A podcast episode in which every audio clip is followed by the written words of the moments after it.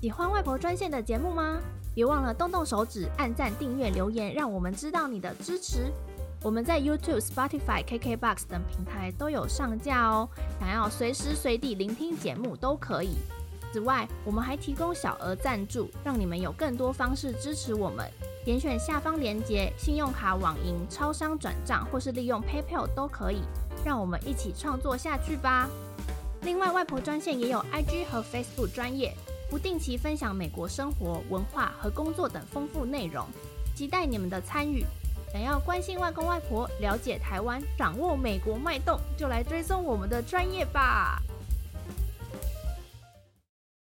嘿，hey, 外婆外公，各位听众，大家好，欢迎收听本周的外婆专线 Hotline to Grandma 第三十三集。我是年糕，我是阿咪，嘿嘿，嗨，Hello。你知道我上上一集不是说我去办那个？音频账号办那个膀胱专线，膀胱不是不是专线，膀胱指数。对你，你知道膀胱专线听起来很像就是膀胱有问题，然后打给你。这个 泌尿科专线。对，好了，反正就是我办我办了嘛。我发完他第二篇文章，我那天打开，发现我我的账号被 IG ban 了，就没头没尾说什么我违反什么社群守则，然后我也不知道到底是哪一条守则。嗯哼。那怎么办？就有点无奈，然后就叫你填，他会叫你填那个什么申诉信哦，还是申诉表？嗯，然后我就赶快填一填，填完之后，哎，突然账号 又跑回来了。那就好，那就好。好莫名哦，很生气，很生气的再发一篇文。这也不用这么生气，想说都解决了。我跟你讲，最怕就是你已经 PO 了超多，结果你被 ban，然后进都进不去。我不知道。对啊，就不知道可能是可能我用了什么版权图片还是什么的，我又不知道，他也没跟我讲。反正就这几天赶快把那个几个礼拜前去奇幻影展的心得通通打一打。嗯哼。但是又又但是又有点懒，又有点懒惰，最近有点懒惰。是哦，为什么？天气忽冷，天气忽冷忽热，一下冷一下热哦，那个身体有点受不了，老了。痛风。什么痛风？乱乱讲。然后啦，我这礼拜差不多就发生这些狗屁倒灶的事情。来说说你的。哦，我我都还好哎，我就这礼拜要去那个，呃，我要去植物园做瑜伽。我的前同事约我去，我觉得好像还蛮酷的，因为。当他说去植物园做瑜伽的时候，我就想到一个人盘腿坐在瀑布里面，然后眼睛闭起来，仿佛与自然合而为一的那种感觉，好像就是你会忘记人世间的烦恼等等的那种画面。你刚刚听起来像什么苦行僧是不是？就是坐在瀑布瀑布下面一块大石，然后让瀑布。打打在你身上，对对对，你知道人生很苦的，哎，那不需要这么苦啊。没有啦，我觉得应该蛮有趣的。然后因为附近好像还有一些什么 farmer market 啊等等，所以我去玩瑜伽应该会去，哦、就是去那边玩一下，蛮期待的。哦，那不错啊，可以 po 个照片来看看。会会会。听说你对于上一集的这个上上一集应该是上上一集那个环保。你还有很多 话想说，对，没错。所以，我们今天这一集要来讲的就是呢，电动车跟这个环保的加州。对对对，来，我先我先补充一下不环保的部分，嗯、因为那时候我们录完，我听完我们的那一集的时候，我觉得啊，我还有很多不环保的地方没有申诉，例如说，老板呢，他非常喜欢列印纸。而且我那时候有跟他说，可不可以印双面，但他就他觉得双面太麻烦，因为你还要设定什么什么，因为可能那个印表机没有那么先进，可以直接变双面。哦、我可以理解这个有点麻烦，但是我就觉得，呃、我就觉得真的很浪费纸，呃，因为你其实那些东西真的不需要列印。我们现在几乎所有公司的人都是呃网路直接放，就是放，然后呃你就写说你的。论什么的，但是老板就非常喜欢用把它画起来，啊、然后有那种快感。哦、我觉得，我觉得我懂，但是很不环保，老派老派作风。对对对，而且他们就是背面也都不会利用，他们就直接全部碎掉。啊，那是真的浪费。真的，而且呢，再来就是我们一般台湾不会一直开冷气，对不对？就是在家里的话，就是比如说夏天呐、啊，或者春天、秋天，我们就觉得会让自然风进来，然后开个窗户啊，嗯、然后觉得说啊，吸收外面那种大自然的空气什么。我跟你讲，这边真的几乎都不是这样。几乎家里都是全天开着冷气，或是开着暖气。如果你开窗户，他们可能会觉得哦，外面空气不好啊，然后或是有灰尘或是尘埃进到房子里。我觉得他们就是没有这个习惯啊。然后我之前说想要开窗户什么，他们就会很错愕，就觉得嗯、呃，就会觉得浪费冷气。那我心想，就是不要你开冷气，所以才要把窗户打开 啊。刚刚我住一楼。开窗户的感觉又跟住可能住一楼以上开窗户感觉又不一样。嗯，你住一楼开窗户就是会 有很多虫进来。哦，哎、欸，这个倒是我觉得美国还好，因为美国比较干燥，当然还是看地方。可是可是其实美国蚊子就很少，因为不够潮湿。哦哦、我刚刚又杀，我刚刚才杀了一只。有有，我瞬间感觉回台湾。我妈不知道去哪里弄了弄，买了一卷那种艾草，嗯，卷成一根一根那种艾草，嗯、然后然后有时候虫子一多啊，像之前我们家阳台还是后后面那晒衣服的地方，不知道是什么臭虫嘛，嗯，然后就一直冒出来，然后他就点那个艾草，就是可以驱虫。哦，那有用吗？但是我真的有是有用，但是就。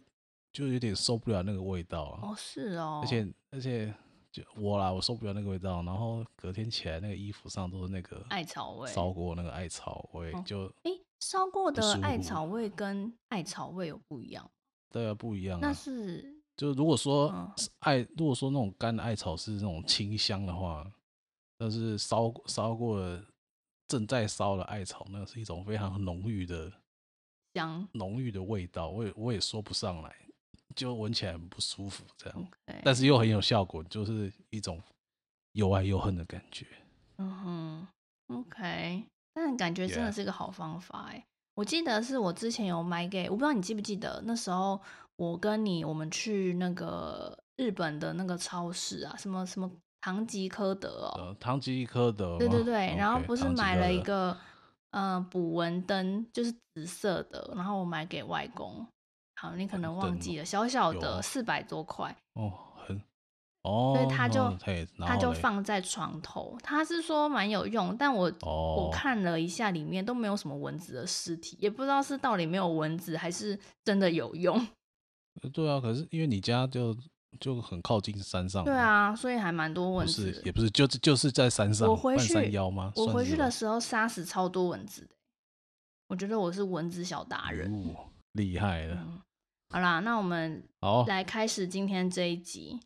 就是上周、嗯、不是上周，上上次，呃，就讲到了呃环保嘛。我们也有提到说，嗯、美国的加州其实环保做的还蛮好的，但是因为加州其实很多州都觉得加州是属于自己，就是自己一个小国度，他们的政府其实算是蛮有。威力的，所以让就是政策啊等等都可以得到一定的回应。就是说，因为人民权力没有那么大嘛，所以呃，人民就会比较听政府的。所以我这边会先提到说，呃，美国加州的环保情况，然后呢，我们就会讨论到电动车，因为电动车在加州也是非常非常的盛行。那台湾的话也有那个 Gogoro 嘛，所以。呃，我们也会讲一下机车跟汽车、电动车的的的情况。哦，好，那首先呢，就是在美国加州，我们如果买保特瓶的话，它都会加收一个回收费用，叫做 CRV（California Refund Value）。所以你仔细看的话，嗯、你仔细你去买任何瓶子。就是什么饮料啊，或是宝特瓶矿泉水啊等等，或是酒啊，容器上都会有写可能 CA Cash Refund 或是 CA CRV，或是什么 CA Redemption Value，或是 California Cash Refund，嗯，就是上面都会有这样的字样。嗯当你看到这个字样的时候，你就知道，当你付钱的时候，其实你都有小付一笔费用是为了这个回收。但是如果你把这些容器都全部集中，然后你去那个回收站是可以退钱的。嗯，对。那这个费用呢，其实呃，如果你是在二十四盎司内的话是五 cent，那如果你是二十四盎司以上的话就是十 cent。意思就是说，反正我在付钱的时候，你去看那个发票，发票上面也都会写。那你去回收的时候，他就会退你钱。那我那时候跟我男朋友讲，因为我男朋友他之后会去加州嘛，他之前也有去加州出差，他就曾经跟我提过说，他被多收这笔钱，就是这个这个这个 bottle 的费用。所以，所以去加州买一瓶矿泉水会比在其他州。买一瓶矿泉水还要贵。嗯，这个还有看你的税，就是你的那种 sales tax。哦。可是就是会多收这一笔。如果是相同价格，然后你不要看税的话，它就是会多收你这一笔钱。所以也算是一种变相鼓励回收，对。自备容器。诶，也可以这么说，但它也是变相。不不不不对不对，因为你买那个饮料的时候，你不可能要求他把饮料的液体倒入你的容器。应该说，它变相鼓励你回收哦。对了，对对，因为你积少成多嘛。如果你一天喝了一杯，那一天喝一瓶的话，你这样一个月你就也可以换到一笔钱。但是我男朋友就说，那回收的地方多吗？因为如果不多，谁要去做这件事情？所以加州地区的回收站算蛮多的，很多都是民营的回收站。所以因为是民营的回收的价钱也是浮动的，还有称重的。这样的话，其实跟台湾的回收站蛮像，嗯，可是就变成说，如果你真的想要用这个拿到多一点的钱，你就要去查，你可以在 Google 上就是写说什么 recycling center 啊，或是 recycling place 啊，你就可以去搜寻，对，而且他会给 cash，就直接给你现金。对啊，对啊，这台湾也是这样，嗯嗯，只不过台湾的价格就就没有到这么透明。哦，是哦，对啊。就如果说我们的工厂有一有一堆不用的废铁，然后拿去回收卖掉，你你还要自己先问他说：“哎、欸，这个白铁一斤，今天一斤多少钱？”这样、嗯。可是我们并没有收纸类、嗯，就是他们没有。我知道我以前有把什么教科书啊，然后一堆书啊拿去回收，嗯、就还有换到大概三百四百块。但重点是我回收了超多，也才三百四百。对了，纸类价格本来就比较差。所以说，如果你人在加州，然后又常喝饮料的话，我是觉得你可以把那些东西回收起来。觉得麻烦的话，也可以送给 homeless，我相信他们也会很感激你。对，嗯，好，那再来就是加州，呃，他们也有法规强制，呃，就是塑胶这件事情。之前就上一集讲过嘛，就是。我们这边，我们这边政策方向是减速，嗯，慢慢减少塑胶用量嘛。什么从不主动提供吸管，然后到这个买买那个饮料的这个提提袋要要收钱。嗯。现在你甚至去 Uniqlo，你买纸袋也一一个纸袋要收你三块。啊，真假的？现在纸袋也要收钱了？对啊，对啊，真的是很鼓励自己拿，嗯，自己拿袋子来装啊。哇。但每次都会忘记。对啊，而且那个 Uniqlo 的纸袋蛮好看的，但是也要三块。那加州的话，就是从二零零二年六月要求六年内将不可回收的塑胶至少减至三成。是怎么运作？就是比如说，嗯，如果你在某一个时间点内，你的减你的那个塑胶量还是没有减少的话，它就会开始罚钱。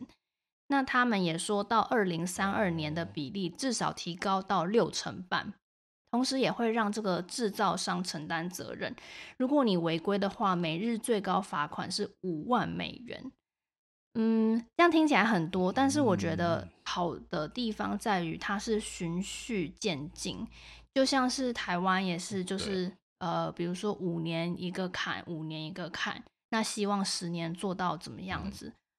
我觉得真的是要循序渐进。嗯、那因为还有教育问题等等，嗯、不然一次强制做太多，人民的反抗真的会很大。在呃二零一六年，这是塑胶袋的部分。刚刚讲的是呃塑胶，嗯、那现在是专门塑胶袋。在二零一六年的十一月，嗯、一次性塑胶袋法案通过，还有在全州全面实施。也就是说，呃，超市不会再主动帮你提供塑胶袋，他会反问你要不要袋子。那袋子有就慢慢变得也要钱这样。那这部分其实波士顿也做得很好。我有问我的朋友，他在那边，呃，是说现在反而是亚洲超市还有在用塑胶袋。接着就是说到呃那个减少废气的部分，就是车子，我知道说台湾如果你有车，你每一年都要去做呃检查。嗯，对，验那个废气排放量。嗯嗯。对，那其实在美国蛮多州都有这件事情，像我之前在德州，它也有这个排气的检测，什么空气什么呃，看你那个。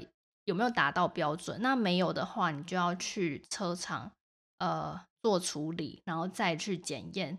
嗯、对，那那个嗯嗯验验到过验到过。那加州的话，它也有一个是叫 smoke check，呃，也是类似的东西。加州的话也有非常多的 carpool 共乘车道，叫做 HOV lane（High Occupancy Vehicle），其实就是字面上意思。呃，那个道一定要两个人，或是两个人以上，你才能走。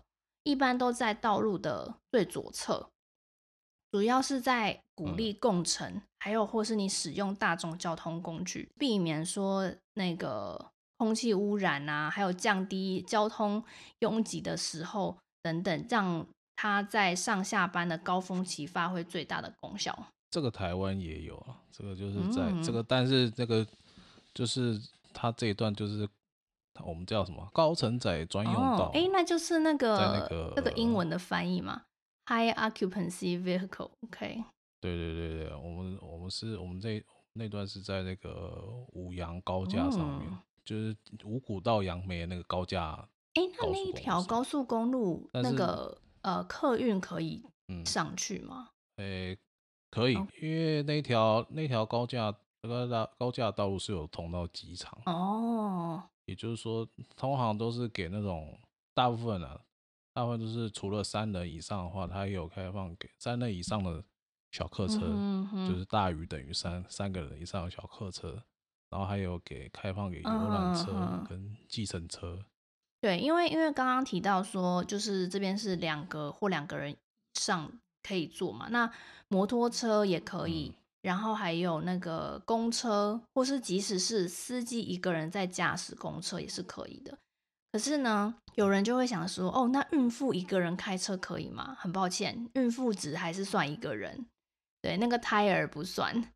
我有看到一些很好笑的画面，就是一个人开车，然后他带着充气娃娃，或是带着宠物，然后跟警察说，哦，我这是有两个人这样。哦，不行不行。在那个 这么挑这么这么想要挑战自己，对了，对啊没有，我是想到底是多塞。既然你需要带到充气娃娃，为了去做这个，就是这个这个道路，我要开在那条，为了要开在那条 道路上面对，对啊。然后那条路上啊，就是呃，很多人可能会不知道在哪里。那你可以看说，它会有标志，甚至就是说路上，就是你看地面上会有特殊的符号，它是一个菱形的符号。如果你真的不小心就是开进去，可是你却只有一个人的话，那其实你就赶快开到本来的路上，因为美国的高速其实没有很多相机，只有在部分的出入口有摄那个摄影机。所以是没有关系，嗯、就不是没有关系啊，就是比较紧张。唉，台湾一大堆。但是如果你真的被 警察抓到的话，这个价钱真的非常的高。像加州的话，你最低罚款是四百八十一美金。嗯，有点有点重，对，所以可能不要有这种侥幸的心态。Damn，真的真的。对啊，那接下来我们就要提到今天的另外一个重点，就是说。呃，加州有非常非常多的电动车，那当然还有包含一些呃 hybrid 的呃环保车辆，它其实都会提供很不错的优惠来鼓励大家买这些车，就像是有 tax credit 或是 tax refund。那所谓的 tax credit 也就是呃税收抵免，简单来说就是我现在可能要缴很多税，那呃就用这个 tax credit 去扣你的税。所以你就会缴比较少的税。嗯、我们今天要探讨一下，说电动车究竟环不环保？因为这其实一直是一个非常有争议的问题。那阿咪还有一个实际的例子要跟大家分享。我这个例子也不是说环不环保，就是那时候，就像你刚刚讲的嘛，会你买电动车，有些政府有那个政府会给那个鼓励，嗯，那个优惠嘛，鼓励嘛。然后像我们也有嘛，台湾也有。那就是可能环保局会补助一笔钱，然后地方政府会也会补助一笔钱，然后如果说你有超过之前问是十五年，超过十五年以上的机车，你也你也可以再多折一笔，对。然后那个各各县市的环保局，诶，折的金钱的多寡是看，就是看当地的那个工厂数量来决定哦。所以那时候，那时候 Gogoro 刚出的时候嘛，就是桃桃园折最多。是哦，所以这是，是对啊，那这是代表桃园的工厂最多吗？对啊，对啊。OK。桃园折最多，哦，折到折到快折折两万多吧，就是就是含像我像和他刚刚讲的那个，就是环保署啊，还有什么其他一些滴滴扣扣的，嗯嗯，那些优惠折起来。折起来就半半台车就被折掉了，嗯，所以就是那时候 Gogoro 价格上会有优势，优势的时候啊，就是跟其他三大厂的那个机车、摩油车比起来，嗯嗯，对，那时候就很心动啊，就有点上有点上火，就很想就很想买这样，嗯、对，就是有动这个念头。后来就针对这个油车跟电动车的那个。一个月的能源费用去做一个简单的估算。嗯，那至于要怎么估算，就是拿那个加油的发票。嗯，哎、欸，所以你最后，哎、欸，可是我好像都很少看到你骑 Gogoro，对不对？没有啊，那时候就是打消念头之后，想说有时候就是怎么讲，很想骑的时候，就会他们有那个嘛，GoShare。哦哦，OK。那个租电动车，所以你没有买？没有吗？我没有买。OK OK。我到最后就打消，就打。等下这个等下可以讲，讲为什么。好，好，好。然后想想想骑想骑就直接租一台来过过瘾这样。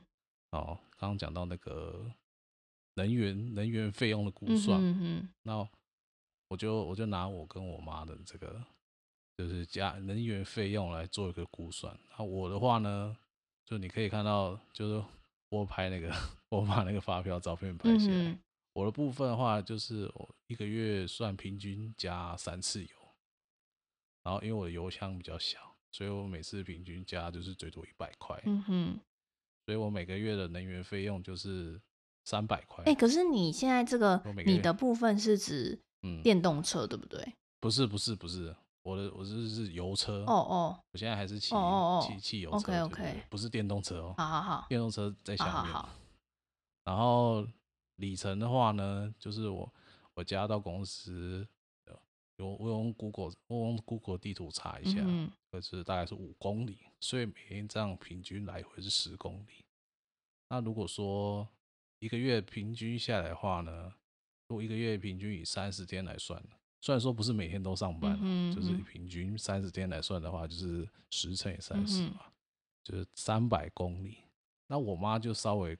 我妈油钱，我也不知道她为什么，她可能油箱比较大，嗯、她就是在一样嘛，一个月平均加三次，但是她加到一百三十块，嗯、所以她一个月就是花的比我多一点，花大概花三百九，以上就是以上就是我们两个大概的，就是每个月的油钱跟里程。嗯、那如果以这个 Gogoro 同规格的车子啊，跟这个电价方案来看，还有它有两个方案。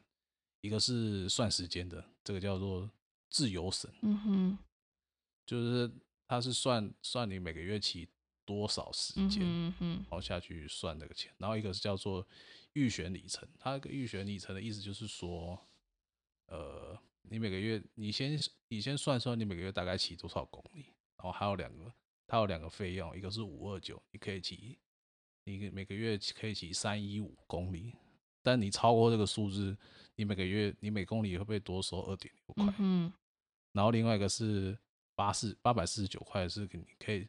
你每个月可以骑六百三十公里，嗯哼哼，对，大概是这样。那如果说以以第一个方案来讲，如果说以每个月我们骑三百公里下去算嘛，嗯、然后这个自由省的方案呢，它是没有办法跑到我每个月的移动距离，也就是说，用这个方案你还要多付多付一点钱，可能会超过他这个月缴三百一十九块，嗯。然后这个预选里程方案就不用看了嘛？对，嗯，这个费用超怎么看都 都超过三万。哎，你那个自由省是用时间算是不是？对啊，OK OK，对啊，时间就是每个月骑多久这样。OK OK。然后所以呢，第一个小结论就是呢，在能源上这个所花费的金钱呢，油车哦，油车胜。嗯嗯。那第二个点就是。第一个点要素就是这个 Gogoro 的这个维修跟保养费用太贵了，就是这点也有蛮多新闻在报道了嘛，什么你就出个车祸啊，就是电车撞油车啊，然后电车那个维修单一拿出来，哇，可能是油车，可能是油车维修价钱的两倍到三倍，所以这个对我来说就是要价不菲的这个保修费用，也是令我却步的原因之一。嗯嗯。那为什么我会这么贵的最大原因，可能就是他们没有开放副厂开发自己的周边产品跟零件。嗯，嗯，嗯，就是你骑油车，如果你需要维修跟保养的时候，比如说你要换机油啦，换什么皮带啦，或者是或者是换那个刹车刹车皮，不一定要选原厂的东西，就原厂东西都比较贵嘛。有时候你钱不够的时候，你就可以选那种价格比较便宜。然后跟原厂品质没有差很多的副产品，不过就是这只是这个刚刚讲就是针对，就是 Gogoro 他们本家这个保修费用比较贵，嗯嗯因为因为他这几年他有下放能源系统给其他家车厂做电动车，哦，就是像是雅马哈啊，或者是比亚九啊，或伊伊夫伊夫敏，还有那个宏佳腾，就是但其他家这个保修费用我就不知道。哦，所以说，所以现在除了 Gogoro，还有其他家在做电动车。对啊，okay, okay. 但是就是其他家去跟 Gogoro 买那个能源系统嘛，oh. 就是用他们家的电池啊。OK OK。对对对对，所以这边我的结论就是呢，电动车还是美猴，美猴了，嗯、还是有钱的玩具啊，除非有哪一天电费能比油费油钱更便宜啊。嗯嗯。嗯所以我目前还是不会考虑换电车。真的，如果想骑不过瘾，那就去用他们的那个 GoShare，嗯哼，租一台来玩玩就好。对啊，我觉得就还是实际层面来看，一般人是没有办法去支付这么多的费用在，就是在通勤上面吧。嗯哼，嗯，对啊，而且他这种很像你缴那个费用，就很像缴电话费一样，感觉那个车你买的好像还不是你自己的一样。就会就会有这种感觉，嗯哼，对，对啊，就不是说你像你买买油车，你买完你只要付油钱就好了，嗯、哼就是你就是重点还是那个保修费用，嗯哼，我感觉还是保修费用跟那个人员费用差太多了，嗯啊，好，大概是这样。哦，阿咪刚刚分享的其实是都是机车的部分嘛，那那个美国的话，电动车我们主要在说的时候会是汽车。所以，可是阿咪刚刚提到一个重点，就是电动车还是一个有钱人的玩具，这也是美国目前的现象。呃，我们先说，美国本来就是车比人多的国家，在呃那个数据数据来看的话，二零二一年超过十八岁的人有两亿五千八百三十万，那。被登记的车辆有两亿七千八百万，也就是说，嗯、呃，车子是比人多的状况。那美国经常有很多所谓的家庭用车，因为美国人非常喜欢生小孩，就是他们好像觉得这个是一个，嗯，就是家里家族庞大，然后大家也很热闹。因为很多小孩，所以大家也会比较需要很大台的休旅车，也就是呃，例如说七人座啊，或是九人座啊等等那种大型的休旅车。再来，美国人也非常喜欢那个皮卡，就是呃，我之前说我一直非常想要的那个类似那个卡车。可是像这些级别，其实电动车都没有供应，所以就是说，电动车反而可能会是这个家里的备用车。那如果说到说呃备用车的话，那也就是说他们是不会常常用这个车的。我们先说，其实电动车呃是比较环保。但是即使比较环保，也有一很多情况，就是现在的使用方式是让这个电动车没有这么环保。因为错误的人在买这些电动车，也就是像有钱人，有钱人可能为了要嗯、呃、追求时尚啊潮流，那些人就一人大概两三台。可是其实你根本不可能就是一次用到这么多电动车。确实，对，而且电动车的价格目前平均还是比较贵。呃，是五点九万美元，大概是一般的油车的两倍，平均平均的话，嗯，对，所以电动车必须要成为美国人家里的通勤主力，也就是变成常用车，而不是那种什么偶尔开开呀，然后新奇好玩的娱乐车等等，或是用来炫耀之类的，嗯，所以要普及化，我觉得才有可能让电动车发挥它真正的功效。除了生活习惯啊，我们也说说车子本身，因为就是提到说车子的制造过程，其实这个电动车相较那个燃油车是比较高的。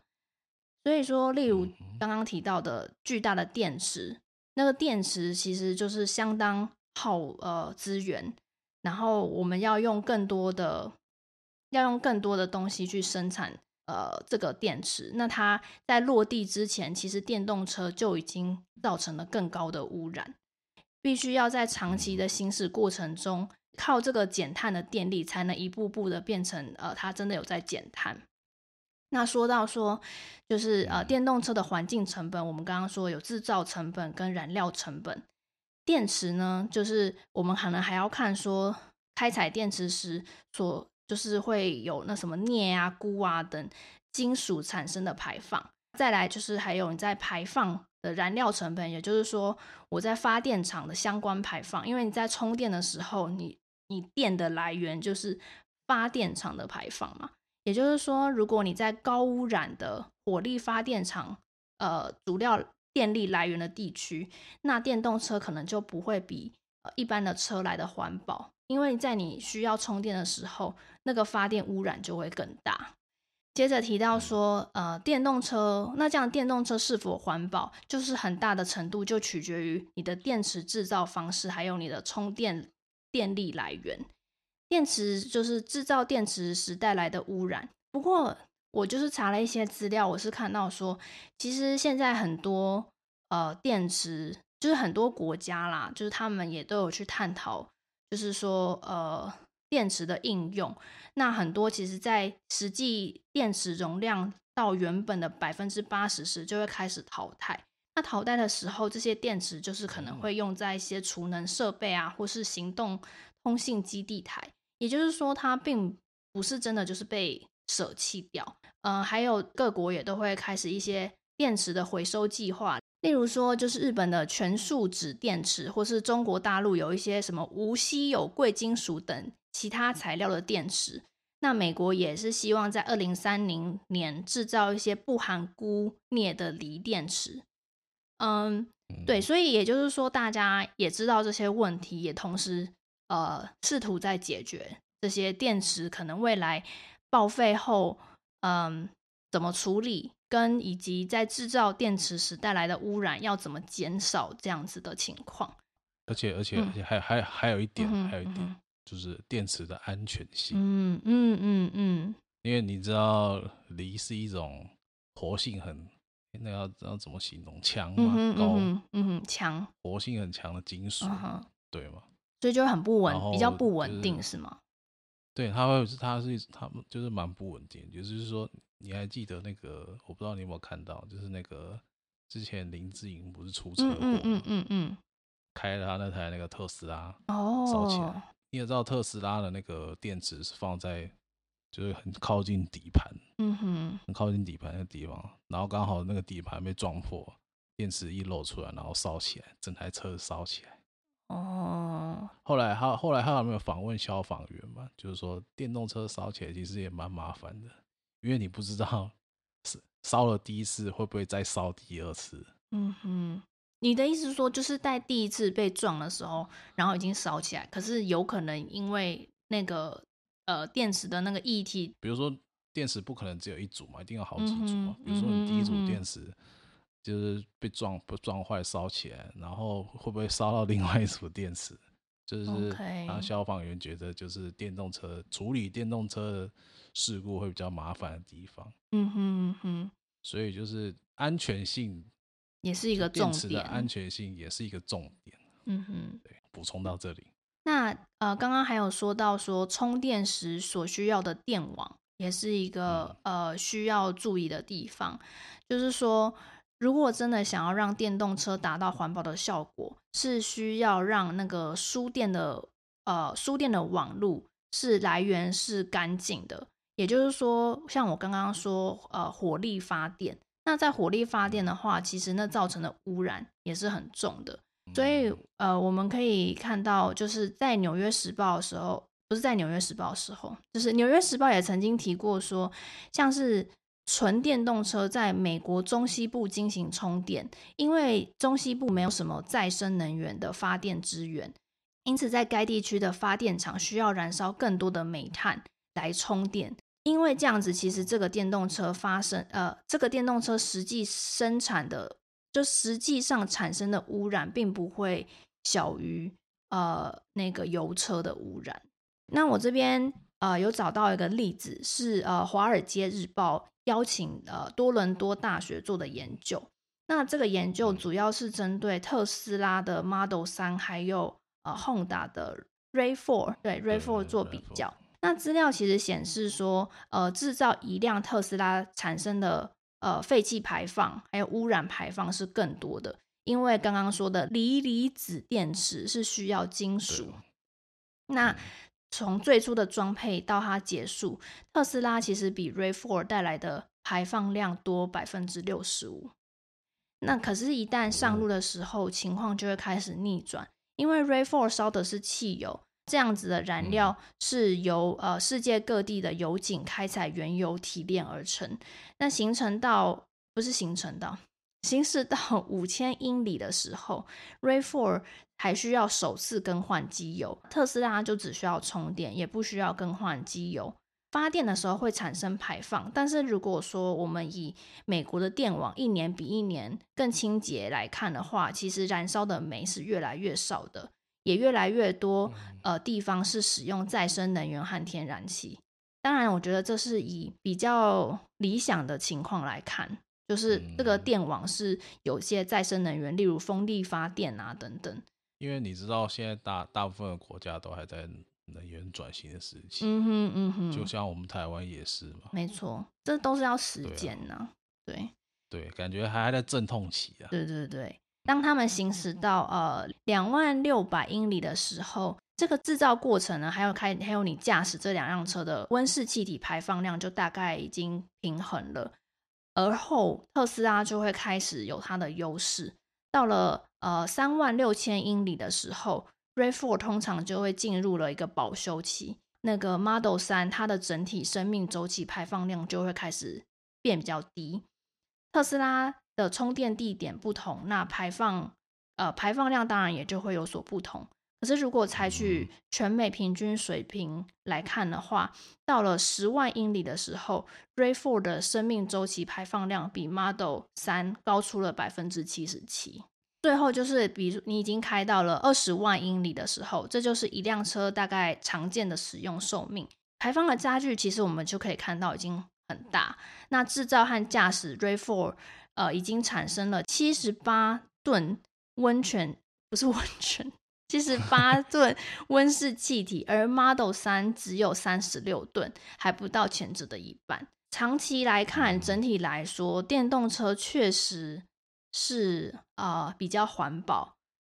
嗯，但是呢，到现在就是以现在实际层面来看，嗯哼，你买电动车太还是太贵了啦。嗯哼，而且你在台湾，如果说你买特斯拉，你还要你还要找地方充电。嗯哼，对，就是基础建设也很不方便。就是、对对对，就是如你如果住那种不是说最像近几年盖的大楼的话，通常你还要自己再花一笔钱。嗯，跟管委会说你要拉拉一条专线来做充电桩，嗯，然后有些比较旧的大楼甚至没有没有多余的管线让你拉，嗯哼，你就要自己跑出去充个充半个，然后再开回来。对，然后然后因为充电桩还没有到很普及嘛，嗯哼，嗯哼，所以那时候就有一则新闻啊，就报道一个乱象，就是好像在台中吧，就是有某几个。那个特斯拉 车主组成组了一个团体，然后长期霸占某个地方的充电桩。哦，然后说有不知情的人，有不知情的人去充电，还把他赶走。啊，是哦，这真的是一个问题耶。而且，其实我看，呃，我在德州还有阿卡霍马这边呢、啊，也看到非常少的充电站。当然还是有啦，你要特别去找。嗯。那另外住家的话，也都是自己另外装。我觉得真的要普及化，还有一段时间。而且而且充电站在台湾啊，如果充电站放在外面，还有个问题就是停车位。嗯哼嗯哼。对，今天今天我有看到一则新闻，就是什么有一台油车停在那个特斯拉专用的专用的停车位上面，然后被人家。被人家摆被人家摆那个四根告示牌吗？说这也是那个，对，充电的地方，那个特斯拉专用的位置。然后百货公司广播了，然后还找不到车主，就是知道这里有充电桩，要来这边充电的那个车主就很苦恼啊。嗯哼，只好拍拍屁股，自己再找别的地方充电。嗯，啊，对啊，所以停车位也是一个问题。在台湾来讲，对对对，在台湾地方也是一个问题。对对对，因为美国这个地广人稀，停车位应该是还好，但是，嗯，对对，但是就你要拉电呢？对对对，但是嗯、呃，对啦，但是反正我是觉得，就实际层面来看，那个价格问题是大家我觉得最 concern 的吧，因为毕竟我们也不是什么有钱人，一般人不是什么有钱人，是没有办法。去承担太多，还有包含你刚刚说的维修问题啊。我维修问题，我倒是没有查到，嗯、没有查到类似相关的资料。但是我觉得你说的真的是，嗯、这也是一个非常大的问题。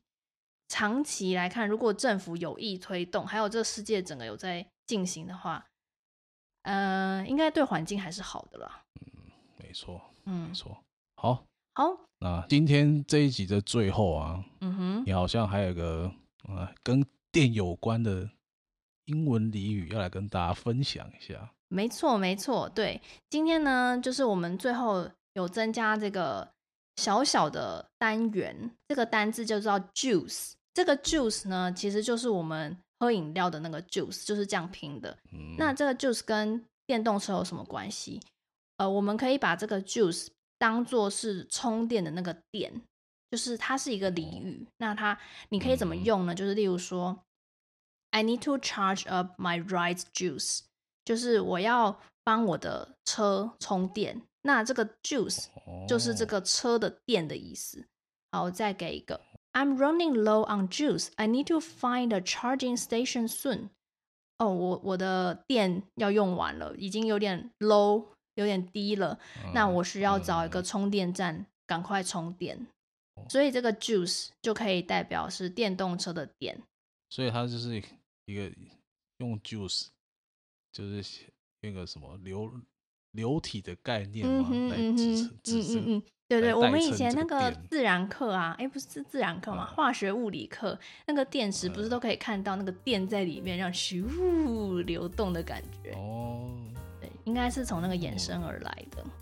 哦，了解了解了解。哦哦，那外婆外公各位听众，谢谢收听本周的外婆专线。I like to grandma，我是年糕，我是阿咪。那我们下周再见喽 拜拜。拜拜。